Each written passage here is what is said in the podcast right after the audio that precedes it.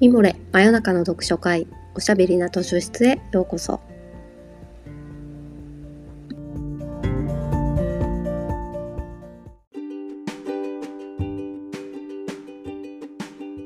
こんばんはナビゲーターの講談社ウェブマガジンミモレ編集部のパタヤンこと川端です。おしゃべりな図書室では水曜日の夜にほっとできて明日が楽しみになるをテーマに皆様からのお便りをもとにおすすめの本や漫画、紙フレーズをご紹介します。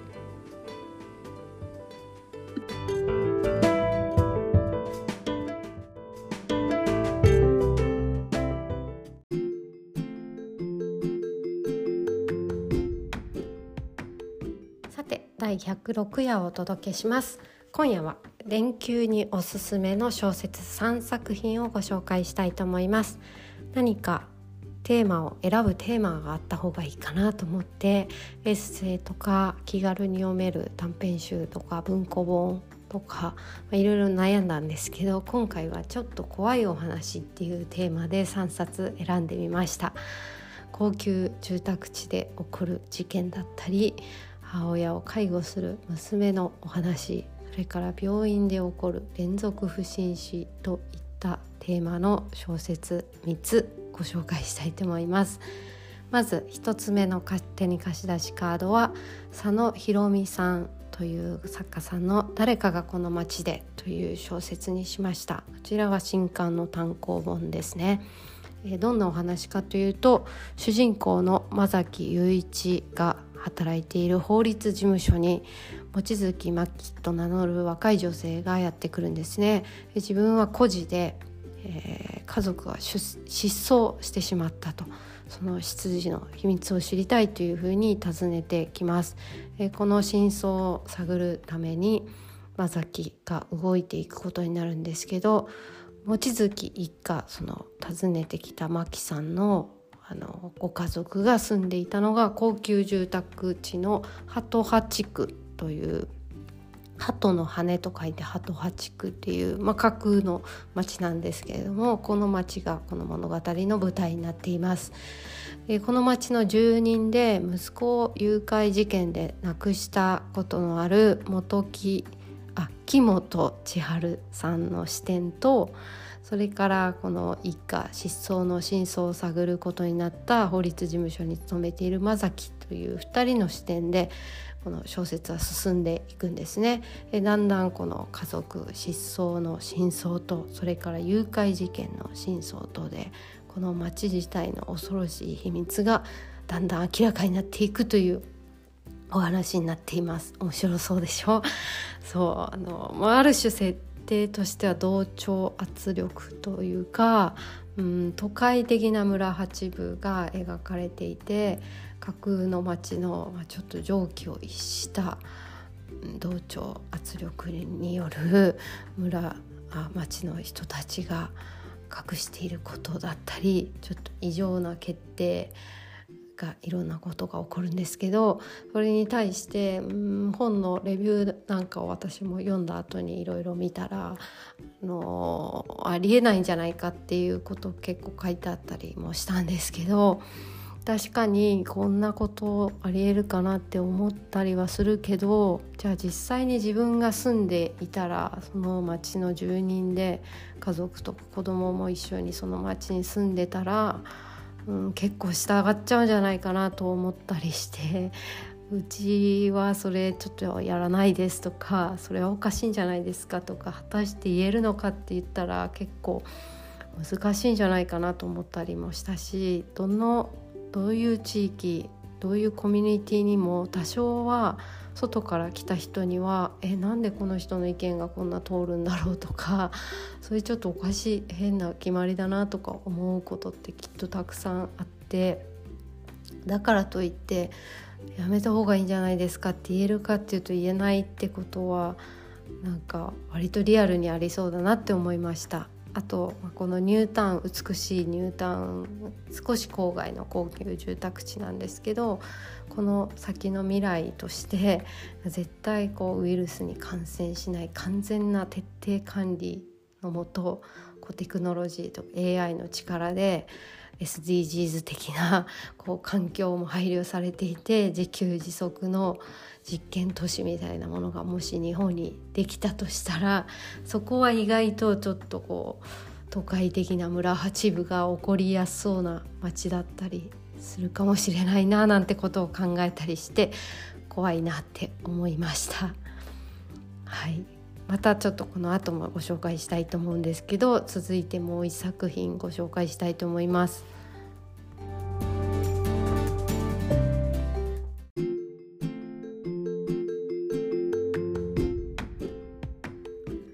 続いては加藤源さんの「本日はどうされました?」という小説をご紹介します。えー、先ほどご紹介した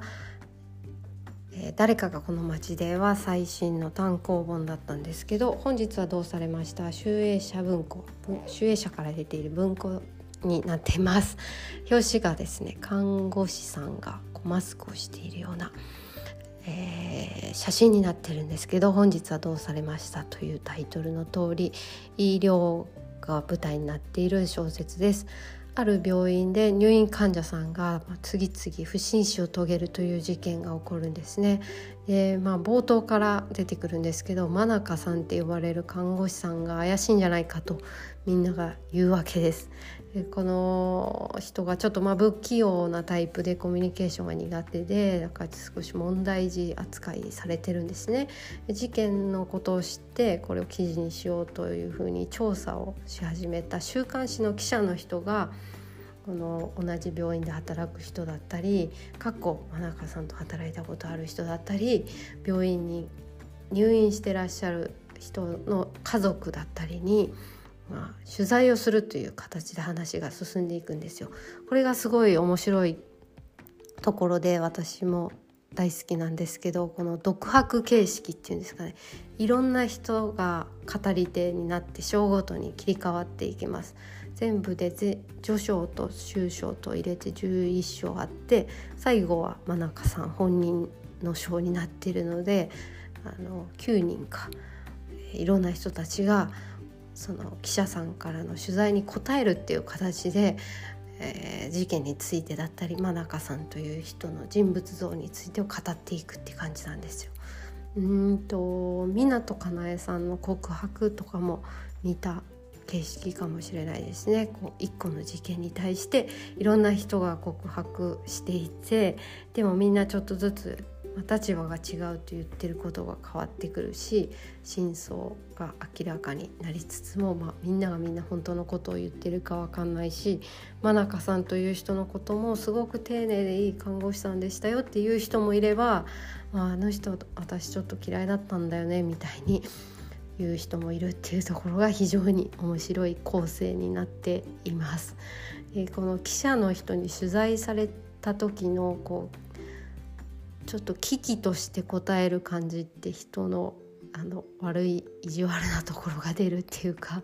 そういう意味も含めて告白形式の文体も結構面白くてどんどん一気に読んじゃう文庫本でした。これは旅のお供にすごくいいのではと思います。もう一冊はですねこのポッドキャストでも何度もご紹介しています。柚木優子さんの最新刊「朝鮮朝顔の咲く夏」という作品にしました。これはですね帯によるとデビューから13年著者の魅力が詰まった初のオムニバス短編集ということで初めてなんですね。意外ですけれども柚木さんといえば「まあ、古老の月」とか医療ものこの間出されましたけどヤクザものだったり警察小説とか重厚なヘビー級の重みのある長編を書かれるイメージがありますが短編も非常に面白かったです。でこれすごく短い短編が11個収録されています。表題作の朝鮮朝顔の咲く夏はお母さんの介護をしている献身的な娘の物語なんですけど、まあ、娘さんにはちょっとした実は秘密があってというお話です。これもすごい短いですけど怖いお話になっています。私が好きなのはちょ精神科医の人が主人公のお薬増やしておきますねっていう話とかあと小説家を担当している編集者の人が主人公でその原稿をねなくしちゃうっていう駅であの通られちゃうっていう話を書いた「原稿取り」という短編なんか面白かったですね。この出典元もともと書かれたところが一番後ろに載っているんですけど、うん、宝島文庫このあこのミステリーがすごいとかだったりするのかな。5分で読める一駅ストーリーとか10分ミステリーもっとすごい10分ミステリー5分で読める怖いお話なんていう、えーと、企画で書かれたんですかねいや。本当に5分10分で読み切れるぐらいのボリューム感なんですけど最後あっと驚くような期待を予想こちらの予想を裏切る鮮やかなラストが見事な短編集になっていますそれこそ本当に旅行の合間とか電車に乗っている時とかこう細切れの時間の中で読むのにすごく向いている本なんじゃないかなと思いました今日はですね最初にご紹介した佐野ひろみさんの「誰かがこの街で」から、えー、紙フレーズをご紹介して終わりたいと思います。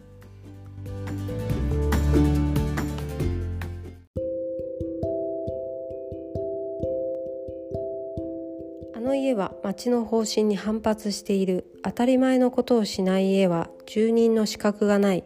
嫌ならさっさと引っ越していってもらった方がいい。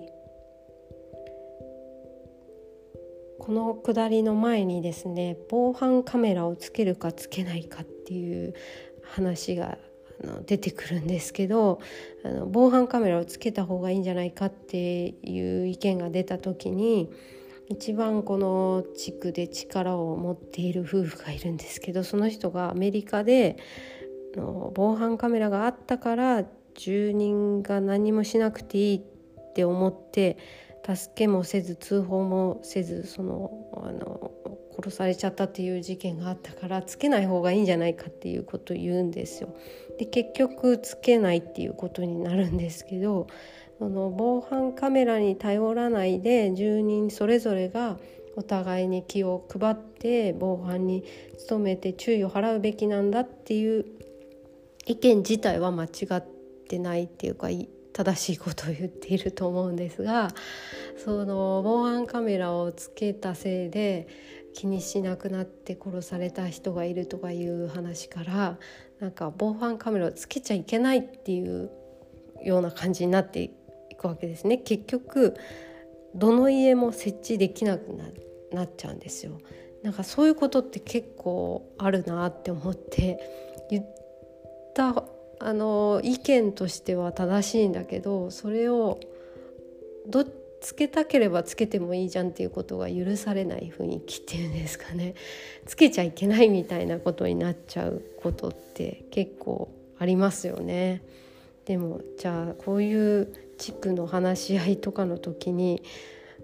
すごい反対意見を言えるかっていうとなかなか難しいよなと思ったりしてまだ仕事の方がこっちの方がいいんじゃないですかとかつけたい人はつければいいってすればいいんじゃないですかとか言えるけど住まいのこう地域住民に関することって意外と反対意見って言いづらいなって思ったりしました。私も新マンションが新築の時に引っ越したんですけどだからマンションが建つ前に入居を決めていてで建ったら1ヶ月2ヶ月の間にみんなが一斉に引っ越してくるので住民の人がどういう人かっていうのが分からずに引っ越してきている。一斉のせいで住民が分かるっていう感じじゃないですか。それってやっぱすごいことですよね。家は選べるけど隣人は選べないっていうか地域とかその近くに住む人がどんな人かっていうのは、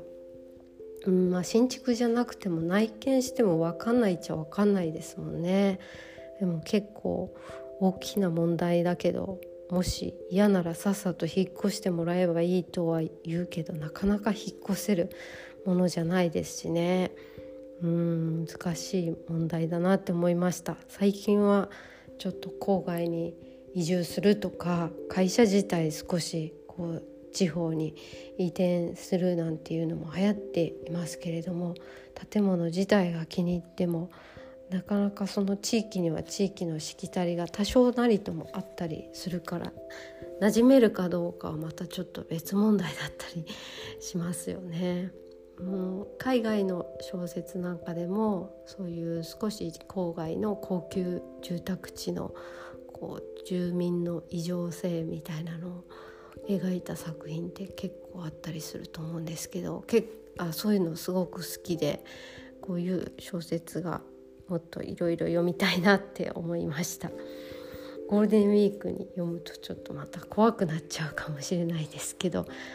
えー、佐野ひろみさんぜひ読んでみてください。先ほどご紹介した加藤源さんも私はこの「今日はどうされました本日はどうされました」で初めて読んだんですけど他の小説も読んでみたいなと思いました。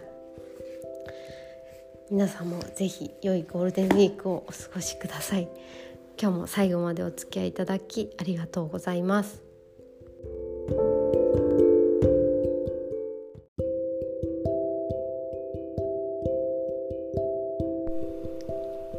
さてそろそろお時間になってしまいました。真夜中の読書会おしゃべりな図書室は皆様からのお便りをもとにいろいろなテーマでお話ししたり本を紹介したりしております。ミモレのサイトからお便り募集していますのでぜひご投稿ください。また水曜日の夜にお会いしましょう。おやすみなさい。おやすみ。